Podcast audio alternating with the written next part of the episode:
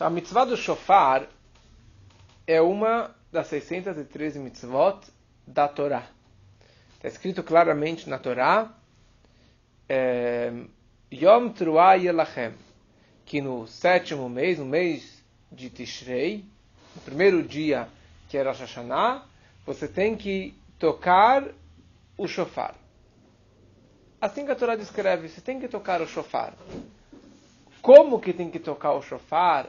É, como que quais shofarot são kasher e quais que não são kasher, daí os sábios já foram interpretando que isso tem a ver mais com a Torá oral.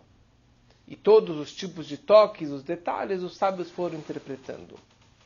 Mas é interessante que nossos sábios explicam que existem dez razões, ou dez explicações por que nós tocamos o shofar. Então a gente está agora no mês de Lula em mês de Lula, todos os dias, tem um costume, não é uma mitzvah, não é uma obrigação, mas tem um costume de já tocarmos o shofar todos os dias, durante o dia, menos no Shabat. Da mesma forma que no Rosh Hashanah, quando cai Shabat, não se toca o shofar. Então são trazidas 10 explicações e eu vou falar hoje algumas dessas explicações no decorrer da aula. A mais básica é que Rosh Hashanah é o dia do julgamento. É colocado na balança tudo que nós fizemos ou deixamos de fazer, ou que aprontamos, ou que temos mérito no ano que passou. Então, é, nós temos a oportunidade de deixar tudo para trás, tudo, todas as falhas para trás e começar uma nova página, uma nova folha, um novo, um novo ano. Então, na verdade, o shofar é, é o toque para você acordar. Para você se despertar. Estava dormindo? Acorda. Wake up. Tu! É aquele toque para você fazer uma chuva, para você se arrepender, para você falar: bom, o que foi, foi, mas a partir de agora eu vou fazer melhor. Eu vou fazer o meu melhor. Eu vou me comportar melhor para que esse ano seja realmente um ano de uma energia melhor, de mais brachot, de mais alegrias, de mais saúde, de mais sustento. Então, e o interessante é que está escrito uma frase que será que o shofar será tocado e o povo não vai estremecer?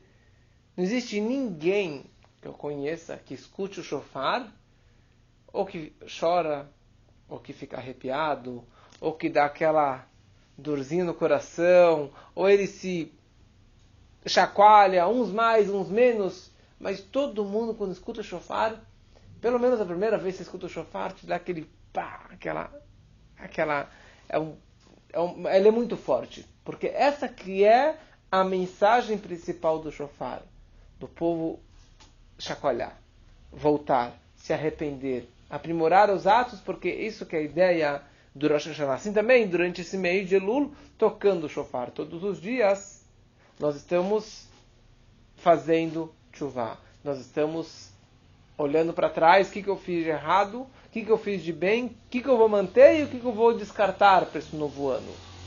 Que o mês, na verdade, de Elul, é, Elul é, o último mês. Né? Elul a brincadeira é, é o último mês do ano e é o mês que é trazido uma parábola que o Alter traz essa parábola que o rei está no campo. O ano, o ano todo o rei está no palácio, está fechado no palácio. E neste mês de Elul, uma vez por ano, o rei propaganda eleitoral, ele sai no campo, todo mundo vai conhecer o rei, vai conversar com ele, vai aproximar dele, e ele distribui o cartão de visita dele. E ele recebe todo mundo com paninha foto, com uma face bonita e com o rosto sorridente. Imagina você chega no rei, ele está com aquela face gostosa, bonita, fala obrigado que você veio, muito obrigado, estou feliz que você veio e te dá um abraço, te dá um beijo, você consegue criar uma intimidade, uma aproximação mais, mais íntima com o rei. E obviamente que ele vai te perdoar. E você vai pedir mais brachot e tentar se aproximar dele e aprimorar os seus atos. E tocando o shofar durante esse mês, também esse lembrete, olha, o rei está aqui do lado. Você tem que só sair da sua casinha, onde você estiver, e vai em direção ao rei e se, e se aproxima dele. E quando termina o mês de Elul, o rei volta para o palácio. O rei volta para o palácio e ali sete portões, dezenas de guardas e os cachorros e todas as, as os arames é, e todas as, as cercas ao redor do palácio, ninguém mais pode entrar. Quem consegue entrar no palácio só normalmente só os príncipes e os ministros e os familiares. Mas o povão ninguém pode entrar, ninguém tem acesso. Mas se você tem um, o cartão de visita do rei, você tem um green card, você tem um easy pass, você consegue entrar pela portinha de fundo e ir direto ao aposento real, porque você é, é íntimo dele, você é um grande amigo dele, você tem o cartão de visita dele, então você consegue entrar diretamente na sala dele. Ah, engraçado, anos atrás, mais de 20 anos atrás, o Samuel Klein, Alava Shalom, ele, ele veio na Yeshiva. Ele veio na Yeshiva e conversou com, com os jovens, e daí ele deu o cartão de visita para cada um. Acho que eu tenho guardado até hoje. Porque eu falei, uau, tem o cartão de visita do Samuel Klein, então se eu quiser só entregar lá, eu entro direto lá e falo com ele. E ele ajudou milhares de pessoas. Então Hashem, nesse mês, ele te dá o cartão de visita. Ele te dá a oportunidade de você se aproximar dele. E tocando o shofar nesse mês, você está se aproximando emocionalmente do rei. E o que, que acontece em Rosh Hashanah? Rosh Hashanah, o dia de Rosh Hashanah, é o dia da coroação de Deus. Na verdade, horas antes, o dia anterior, horas antes de Rosh Hashanah, Hashem ele tira a coroa da sua cabeça. Ele deixa de ser rei. Ele deixa de ser rei. E ele aguarda amanhã do dia de Rosh Hashanah, quando nós tocamos o shofar, o shofar tem o poder de pegar a coroa e coroar a Deus como Melech Haolam, como, como rei do universo, por mais um ano. Quer dizer, não é que ele já era rei e vai continuar sendo rei. Mas o que está explicado é que ele deixa, ele, ele meio que ele fica no stand-by, é, que nem a, é que nem a lua. Ela desaparece por alguns instantes e depois ela começa a reaparecer. Deus ele também dá uma afastada. Vocês querem? Então peçam. Trabalhe. Como que você coroa a Deus no dia de Rosh Hashanah? Tocando o shofar. Então, que nem na coroação de um rei é através das trombetas, na coroação de Hashem é através do toque do shofar. É interessante que na época do Beit HaMikdash, do templo de Jerusalém, no dia de Rosh Hashanah, só no templo, tinha o Baal Tokea, que é aquele que toca o shofar, e dos dois lados dele tinham dois homens com trombetas e os três tocavam ao mesmo tempo. Então tocavam duas trombetas junto com o chofar. As trombetas paravam e o toque do chofar continuava mais longo, para que todo mundo ouvisse o toque do chofar. E assim todos os toques de Rosh Hashanah eram com essa é, orquestra sanfônica das duas trombetas com o chofar no meio. Então, muita gente se confunde. É, já falei várias vezes isso, mas eu vejo que as pessoas ainda se confundem. Que eles associam, eles conectam o shofar com Yom Kippur. Né? Shofar? É, shofar é Yom Kippur. Não, não, não. Shofar é Rosh Hashanah. Shofar não é Yom Kippur. Nós costumamos tocar um toque do shofar no final de Yom Kippur, naquele último momento do Neilá. No, no, minuto que acabou o horário do jejum, o horário do Yom Kippur, daí somente então você pode tocar o shofar. Para dar um lembrete, né? Porque muita gente também associa com Yom Kippur porque não veio Rosh na sinagoga e não escutaram o shofar. Então ligam, ah, Yom Kippur está todo mundo na sinagoga. Mas a mitzvah de Yom Kippur não é o shofar. A mitzvah de Yom Kippur é jejuar. Isso que é Yom Kippur.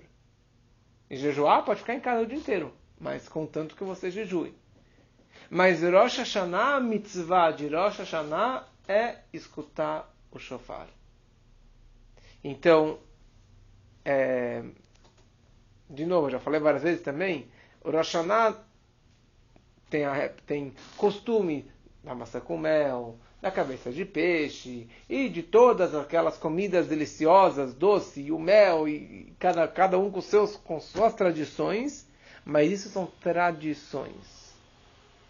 Você não cumpriu a mitzvah de Rosh Hashanah se você não ouviu o shofar. Quer dizer, para você cumprir realmente a sua mitzvah de Rosh Hashanah, você tem que escutar o shofar durante o dia todo. Quer dizer, algum momento durante o dia todo, é, do primeiro dia e do segundo dia, né? E ou. Não, é, os dois dias você tem que escutar o shofar. Porque essa que é a maior mitzvah de Rosh porque neste momento nós estamos accomplishing, porque essa é a cabeça do ano. Cadê a cabeça do ano? É o dia da coroação, o dia que está coroando a Deus como o rei do universo.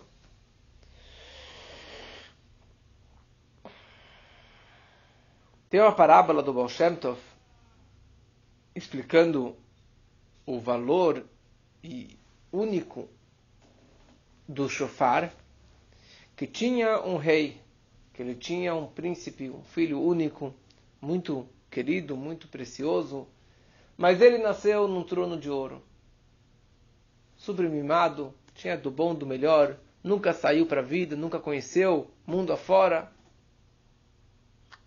E um dia o rei virá para ele e fala: Meu querido príncipe, eu quero que você saia do palácio. Vai conhecer o mundo, vai conhecer outras pessoas, outros idiomas, a outras, outras, a França, outras culturas, e vai, vai ver. Para você assumir a minha fortuna, para você assumir o palácio, assumir todo o país, você tem que ter algum, algum conhecimento que eu tenho, você não tem nada disso. E o pai deu um saco de dinheiro para ele e falou: vai embora. E daí o filho, ele vai embora, e no começo ele vai com o manto real, com aquela coroinha dele, com todo o, o charme.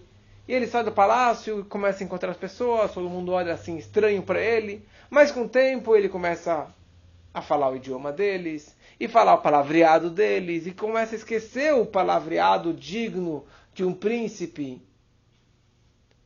A roupa começa a rasgar, o dinheiro começa a acabar, até que depois de um tempo o dinheiro acabou, já não tinha mais a mesma roupa, já tinha lá os trapos, uma roupa de um camponês simples, já estava distante do palácio e acabou esquecendo não só o palavreado correto, digno de um príncipe, mas também esqueceu o idioma real.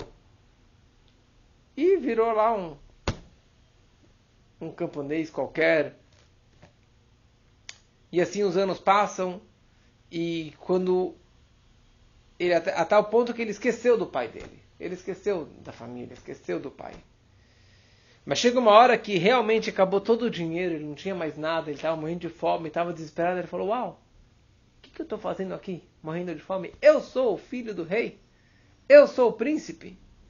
E ele volta até o palácio. E quando ele chega lá nos portões do palácio, ele fala: Posso, Deixa eu entrar? Falou: Quem é você? Falou: Eu sou o príncipe. Você é o príncipe? Eu sou a rainha da Inglaterra. Né? Os guardas falaram para ele: Você é o príncipe? Que príncipe assim? Você nem sabe nada, nem fala o idioma, nem fala. E ele começou a discutir falou: Não, eu sou aquele lá. E os caras já começaram a mandar ele embora, já queriam enforcar ele. E daí ele começou a chorar, e chorar, e gritar, e chorar. Falou: Papai, papai, papai. E naquela hora, o rei saiu na janela e viu todo o tumulto lá com os guardas, lá com aquele, com aquele garoto mal vestido. E quando ele escutou o berro do garoto, ele falou: Esse é meu filho. Esse é meu filho.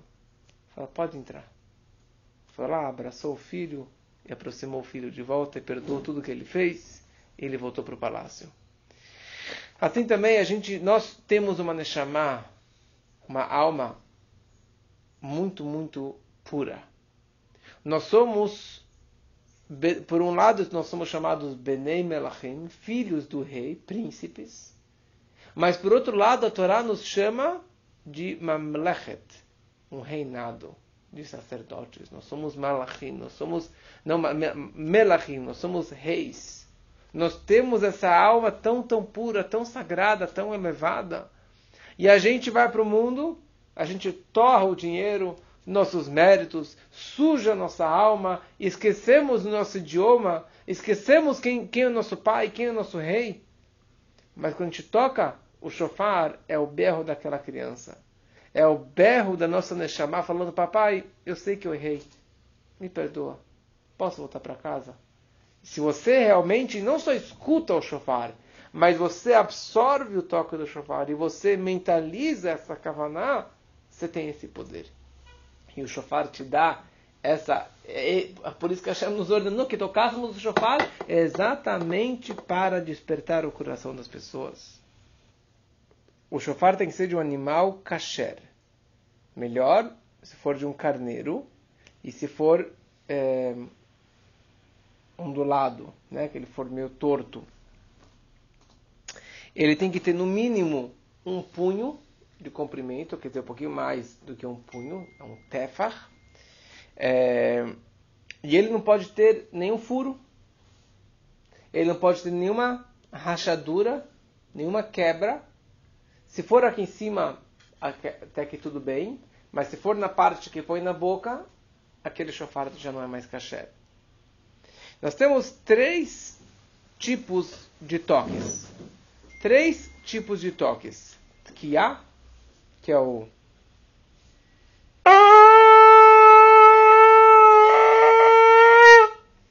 tem o Shvarim,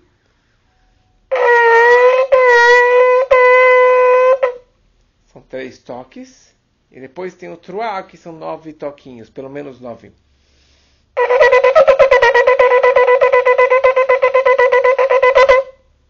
Então esses são os três toques básicos do, do, do shofar.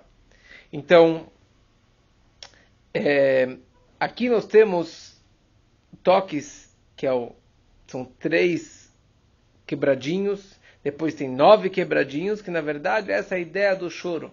Que nem uma criança ela chora. né? E ela vai desenvolvendo aquele choro que ela tem mais conteúdo no choro, menos conteúdo no choro, cada um quebrando de uma outra forma. Na verdade, isso também representa que nós estamos quebrando o Yetzerará, a nossa má inclinação, e, e não irmos atrás das suas tentações, das provocações do Yetzirah. E essa também uma das razões que o shofar ele tem que ser côncavo, né? Ele tem que ser meio torto, que isso nos lembra que você tem que se é, inclinar, se é, se curvar perante Hashem. Que essa também é a mensagem do shofar, que ele não pode ser simplesmente reto. É interessante que um, a Torá descreve dois tipos de toques. Tkiá, que isso nós sabemos que é o comprido, e truá. E a pergunta é, o que, que significa truá? E daí nós vamos entender também por que são tantos e tantos toques. Toca uma vez e acabou. No total nós tocamos Rosh quantas vezes? 100 toques durante a reza do primeiro dia, 100 toques durante o segundo dia. Por que 100 toques? Porque a Torá descreveu Tkiá, Truá e Tkiá. Tá bom? A pergunta é, o que, que significa Truá? Não sei. Que tipo de toque que é esse Truá? Então, como nossos sábios gostam de discutir, nosso povo gosta de discutir, tem três opiniões o que seria o Truá. Uma opinião diz que é só três toques. Uma segunda opinião diz que é.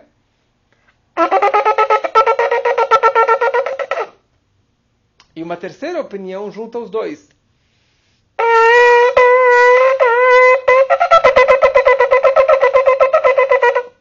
Junta os dois. Qual, qual dos três está certo? Não sei. Eu quero cumprir a mitzvah 100%. Então, por que, que a gente. Então, na prática, o que nós fazemos? Nós fazemos todas as opiniões. Então nós fazemos Tkiá, o 3, o 9 e o Tkiá. Depois fazemos Tkiá, os três Yutkiá, e depois o Tkiá, o nove Yutkiá. Isso dá dez toques. Na prática, tá certo? Na prática, nós fazemos três vezes cada frase, totalizando 30 toques. Isso é, na primeira vez é, que nós tocamos o shofar, que é depois da leitura da Torá, antes do Musaf. No Musaf, quando fazemos de pé em silêncio, todo mundo junto, então é tocado três vezes dez toques, que são três partes do Musaf, um que fala trechos sobre Malchut, Malchuyot, sobre o reinado de Deus, versículos sobre Zichronot, lembranças, memória para re, é, relembrar a Deus nossos méritos dos patriarcas, assim por diante. E depois tem versículos de Shofarot, dez versículos de Shofar. E no final de cada um desses trechos nós tocamos 10, 10 toques, 10 toques, 10 toques. Então já são 60 toques. E assim também na repetição do Musaf, quando o Hazan ele repete a leitura do Musaf, são mais 10, 10 e 10. 90 toques. E no final da reza, depois do Musaf, no meio do Kadish, tem mais 10 toques. Normalmente as pessoas já não aguentam mais e saem no meio do Musaf, não ficam até o final, mas quem fica até o final percebe que no Kadish, logo depois do Musaf, tem mais, no meio do Kadish tem mais 10 toques, totalizando 100 toques do shofar. Então é importante escutar o shofar durante o dia. A mitzvah é Yom Truah, um dia de Truah, que significa durante o dia e não durante a noite. E é muito importante na hora que você escuta o shofar, que você tenha a kavaná, a intenção de cumprir essa mitzvah, porque você não está tocando, você está só escutando. Então você tem que pensar, olha, que nem a gente falou na semana passada, no Kiddush, de uma brachá, que alguém fala uma brachá e você fala amém, você cumpriu a obrigação. Mesma coisa, se ele tocou o shofar, você falou amém, você não conversa nada nesse meio tempo do toque, você cumpre a obrigação. Por isso, se você chegou tarde na sinagoga, sempre tem alguém lá na porta para tocar o shofar para que eles chegaram mais tarde, porque eles perderam a brachá, perderam os primeiros toques. Para cumprir a mitzvah, tem que escutar aqueles 30 toques. Mais uma ideia do toque do shofar. O shofar nos lembra o Akedat Yitzhak, o sacrifício a oferenda do Yitzhak. Quando Deus ordenou a Abraham para pegar o seu filho Yitzhak e levar ele para o altar e sacrificar o seu filho, Yitzhak ele tinha 20, 37 anos. Não era bebezinho, não. Ele tinha 37 anos. E, e o Yitzhak, sabendo que o pai, se não tivesse um, não tivesse um carneiro, iria colocá-lo no holocausto, no altar e matar o seu próprio filho, o Yitzhak foi junto com o pai, convicto e feliz até o altar. O pai prendeu os braços dele para trás, prendeu as pernas para trás, que nem se faz um sacrifício, e colocou o filho no altar. Pegou o facão, quando colocou no pescoço, veio o anjo e segurou a mão dele e falou: Você já fez a sua obrigação. Era um teste. Passou o seu teste, o maior teste da vida do Abraham, que foi o décimo teste de, de Abraham. E daí Abraão falou: Bom, tudo bem, mas eu vim até aqui, eu preciso fazer um sacrifício. Ele olhou do lado, tinha um arbusto que tinha um carneiro com o chifre amarrado, enroscado na árvore, nos galhos da árvore. Abraão foi lá, pegou o carneiro, colocou no altar e sacrificou aquele carneiro no, em vez do seu próprio filho. Então, tocando o shofar, nós lembramos do chifre daquele carneiro daquele episódio de tanta coragem, de tanto Messirut Nefesh, de tanta fé em Deus. E tocando o shofar eu também lembro como que Abraham prendeu seu filho humilde perante, perante a vontade de Deus. Na hora que eu toco o shofar, eu tenho que ter uma lembrança, lembrar dessa história, dessa mensagem do sacrifício de Isaac. Tanto do alto sacrifício e tanto do fato de você estar amarrado e de você estar com essa humildade perante Deus nessa hora do toque do shofar. E o último toque é o Tkiá Gdolá. É um toque bem comprido. O toque do shofar, esse compridão, o Tkiá Gdolá, ele nos lembra duas coisas. A primeira coisa, nos lembra o Monte Sinai, a outorga da Torá, que naquela hora está escrito que o toque do shofar tocou, e foi uma voz muito longa o toque do shofar, porque Deus não tem fôlego, porque era um toque celestial, que isso despertou as pessoas. E naquele momento, quando que Deus perguntou para o povo, vocês querem a Torá? E eles responderam, faremos, vírgula, e depois entenderemos. Primeiro vamos cumprir a vontade de Deus. Depois a gente vai questionar e vai perguntar e vai tentar entender. Mas a base do judaísmo e da, a base da Torá é o fato que o povo aceitou primeiramente. E ninguém mais quis. Nenhum dos outros povos quiseram aceitar a Torá, porque não gostaram do não matarás, do não cobiçarás, do não terá outros ídolos. Então, só o nosso povo que aceitou a Torá e pediu dois. Né? Você vai dar de presente? Me dá as duas tábuas de presente. Então, tocando o shofar, a gente está também lembrando, tanto para mim mesmo, para nós mesmos, e também lembrando a Deus. Falou, lembra a Deus. Apesar que eu aprontei esse ano, mas nós fomos os únicos que aceitamos a Torá. Nós aceitamos, nós te coroamos, nós aceitamos a Torá e nós decidimos sermos o seu povo tão escolhido, tão querido. Então acontece o que aconteceu, mas nós continuamos contigo. Isso lembra mais uma parábola do Rablevi Yitzhak, de Bardichev, um aluno do Baal Shem Tov, ou do Magid de Mezrich, que ele disse a seguinte parábola, que uma vez um rei estava perdido no campo. Ele estava lá caçando, se perdeu, foi dentro, dentro, dentro da floresta, e acabou perdendo o caminho de volta para o palácio, e estava morrendo de frio, morrendo de fome, e todo rasgado, e todo é, destruído, desesperado, não sabendo voltar mais para casa, voltar para o palácio, até que ele vê uma luzinha de longe, e era um casebre lá no meio da floresta, ele se aproxima, e quando lá o camponês, o homem da floresta, viu que era o rei, ele reconheceu que era o rei, ele recebeu ele em casa muito bem, deu das melhores iguarias que ele poderia ter na floresta, uns cogumelos, umas frutinhas, mas serviu ele muito bem, aqueceu o rei, deu comida para ele, deu bebida para ele. E depois de um tempo que o rei se recuperou, ele levou o rei, escutou o rei até o palácio. E quando chegaram na porta do palácio, o rei falou: Não tenho como te agradecer, você salvou a minha vida. Eu te devo a minha vida, que eu posso te dar? E o rei acabou nomeando ele como ministro, como um dos ministros lá do palácio. Tá bom?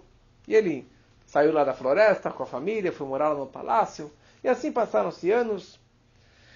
Depois de um tempo, ele aprontou uma, o ministro aprontou uma, e ele teve a sentença, sentença de morte. Antes dele ser enforcado, o rei vira para ele e fala: Você tem o direito de fazer o seu último pedido. O que você gostaria de pedir? E o camponês, o ministro camponês, ele falou para o rei: falou, Olha, eu tenho um pedido, um pouquinho diferente, estranho, mas eu quero que o senhor, que Vossa Majestade, coloque as mesmas roupas, aquelas que você usou na floresta quando estava perdido e todo desesperado e eu vou colocar minha roupa também de camponês. Só isso. Esse é meu último pedido. O rei falou: que bobo. Você poderia pedir qualquer coisa. Pedir colocar roupa de, camponês? Que negócio é esse? E o rei colocou, e o camponês colocou. E quando o rei viu o camponês com aquela roupa, e ele se viu com aquela roupa toda rasgada de caçador, voltou o filme e ele lembrou toda aquela história. E que ele só está aqui hoje vivo graças àquele camponês.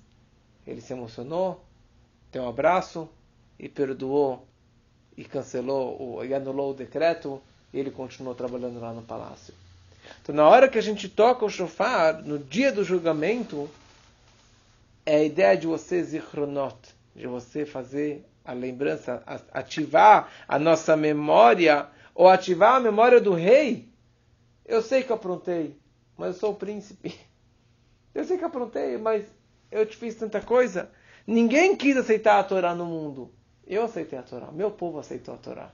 A minha alma estava lá no Monte Sinai. Então, isso acaba despertando a misericórdia celestial. Que essa que é a ideia de Rosh Hashanah. Rosh Hashanah é o dia do julgamento. Deus ele senta no trono do juiz. Um trono de justiça, de severidade. De assim, não tem jeitinho. Mas tocando o shofar, despertando Tchovat, Tfilah e Tzedakah nesse dia, nós tiramos Deus do trono do julgamento e colocamos ele no trono da misericórdia, da bondade, da misericórdia de Rahamim, que será Rahamim. Então esse que é o poder do toque do shofar. Mas muitos ainda perguntam por que tem que tocar tantas vezes. Tantas e tantas vezes. Nós, nós aqui no Bet Chabad, no Chabad, nós temos um outro costume ainda de tocar mais 30 toques. Depois do Aleno, depois dos Salmos, depois do último, último Kadish, se toca mais um set de 30 toques. Na prática, a gente toca 130 toques. E mais ainda, nós tocamos todo mês de Elul, menos um dia. O último dia de Elul. A véspera de Rosh Hashanah, nós não tocamos o shofar. Nós não tocamos o shofar. E quando chega Rosh Hashanah, nós tocamos toques de pé, toque sentado, toque aqui, no meio do Musaf, para cá e para lá. Tantos e tantos toques. Por que tanto toque?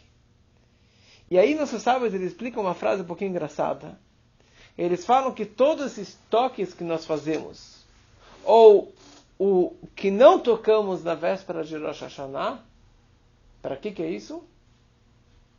Para confundir o Satan. Para confundir o anjo do mal, o anjo acusador, o anjo da morte, que se chama Satan. Interessante, né? Para confundir o Satan. Você consegue confundir um anjo? Quer dizer, eu faço tantos toques para confundir o Satan? Ou eu não toque na véspera de Rosh para confundir o Satan? Imagina, ano 5779 e o anjo não morre. Ele está aí há 5 mil anos, bom, desde o Matan Torah, 3.300 anos, e todo ano a gente engana ele, ele é tão bobinho assim. Quer dizer que a gente toca para confundir o. Então, na verdade, tem duas explicações interessantes. O Rashi, o comentarista, Rashi, ele explica o seguinte, que significa que quando o Satan ele vê como que nós assumimos extra sets de toques do shofar, quer dizer, nós assumimos mais e mais, era para tocar 10, tocamos 30, e mais 30, mais 30, 100 toques. Então isso, na verdade, ele vai ficar tão é, é, é, é, impressionado do nosso amor por Deus e, e, e, pelas mitzvot de Hashem, e ele vai falar, meu, eu não tenho como acusar, porque dia de Rosh Hashanah é o dia que ele vai trazer todos os nossos pecados durante o ano, todas essas falhas durante o ano todo para colocar no, na balança, no dia do julgamento. Mas quando ele vê que nós temos tanta paixão e dedicação às mitzvot, e a vontade de se conectar a Deus, ele fala, I lost my chance. Eu não tenho mais como me aproximar de Deus e fazer qualquer coisa contra esse povo.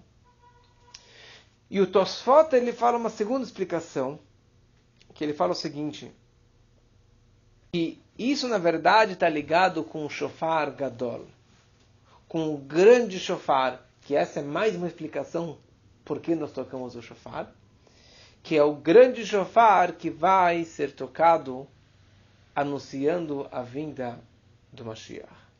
E na vinda do Mashiach, o Satan vai perder o emprego não vai ter mal, não vai haver mais morte, mais inveja, e ele não vai ter mais o que fazer, porque não, não teremos mais transgressões.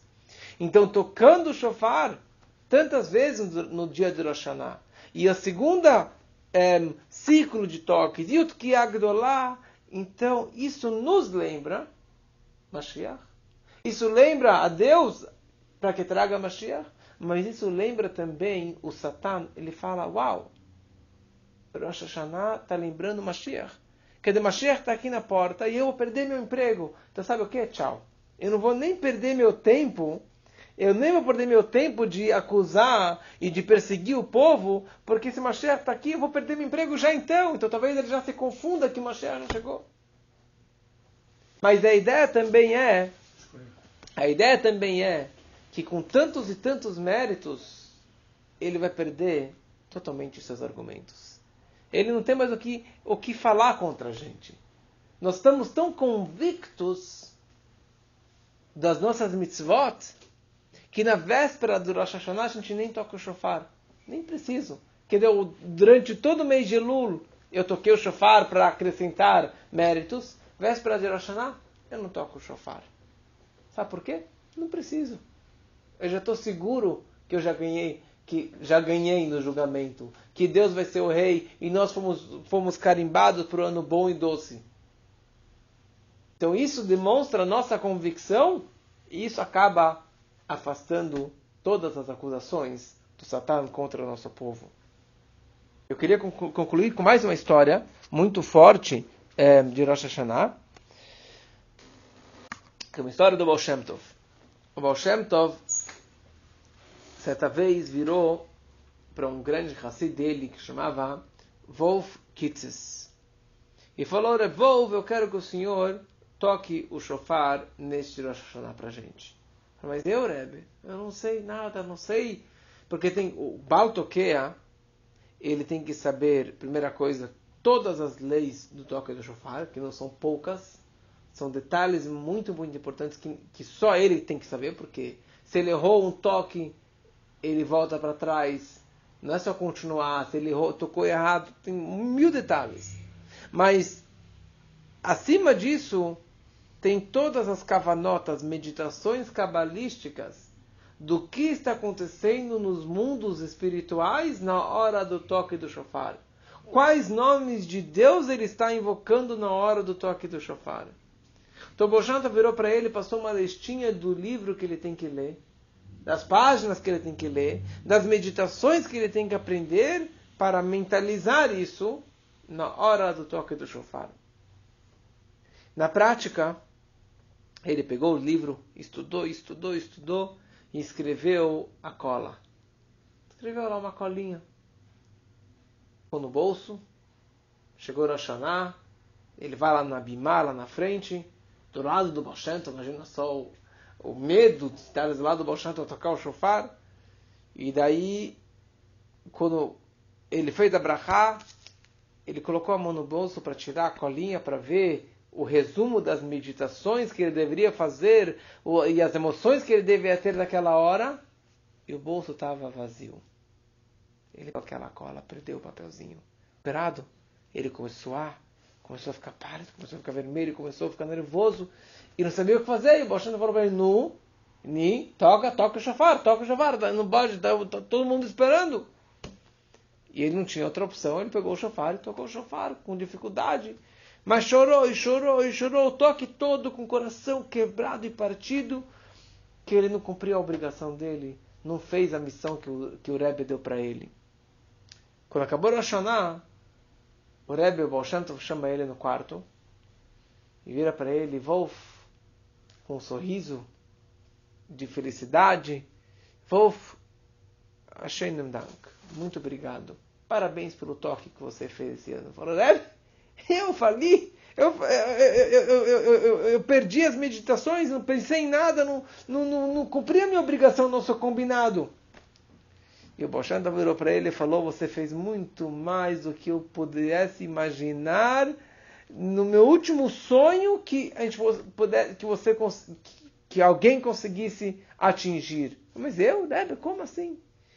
E o Boshanta virou para ele e falou o seguinte: Não, Wolf você teve muito sucesso, porque tinha um grande decreto celestial contra o nosso povo, prestes a ser aprovado. O Satan estava lá com o decreto na frente, só faltava o carimbo real, porque tinha um decreto celestial contra o nosso povo.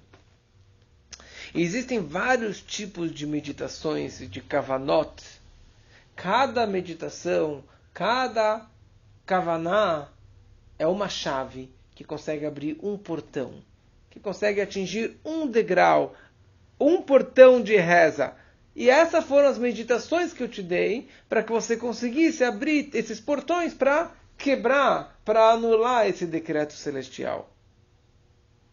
Mas mais melhor, melhor do que todas essas chaves e do que todas essas meditações é o machado, a chave mestre, que ele consegue quebrar todas as ah, todos os cadeados, todas as chaves e todas as portas, a chave mestre, um machadinho. E esse machado é um coração partido. Um, um coração amargurado, um coração partido, lágrimas sinceras, que foram essas que você teve na hora do toque do shofar, você conseguiu abrir, explodir todas as portas e cancelar o decreto. Eu não conseguiria fazer isso. E você conseguiu fazer isso da melhor forma possível, e por isso que nosso povo foi decretado para um bom ano, um Shana Tovah Metukah.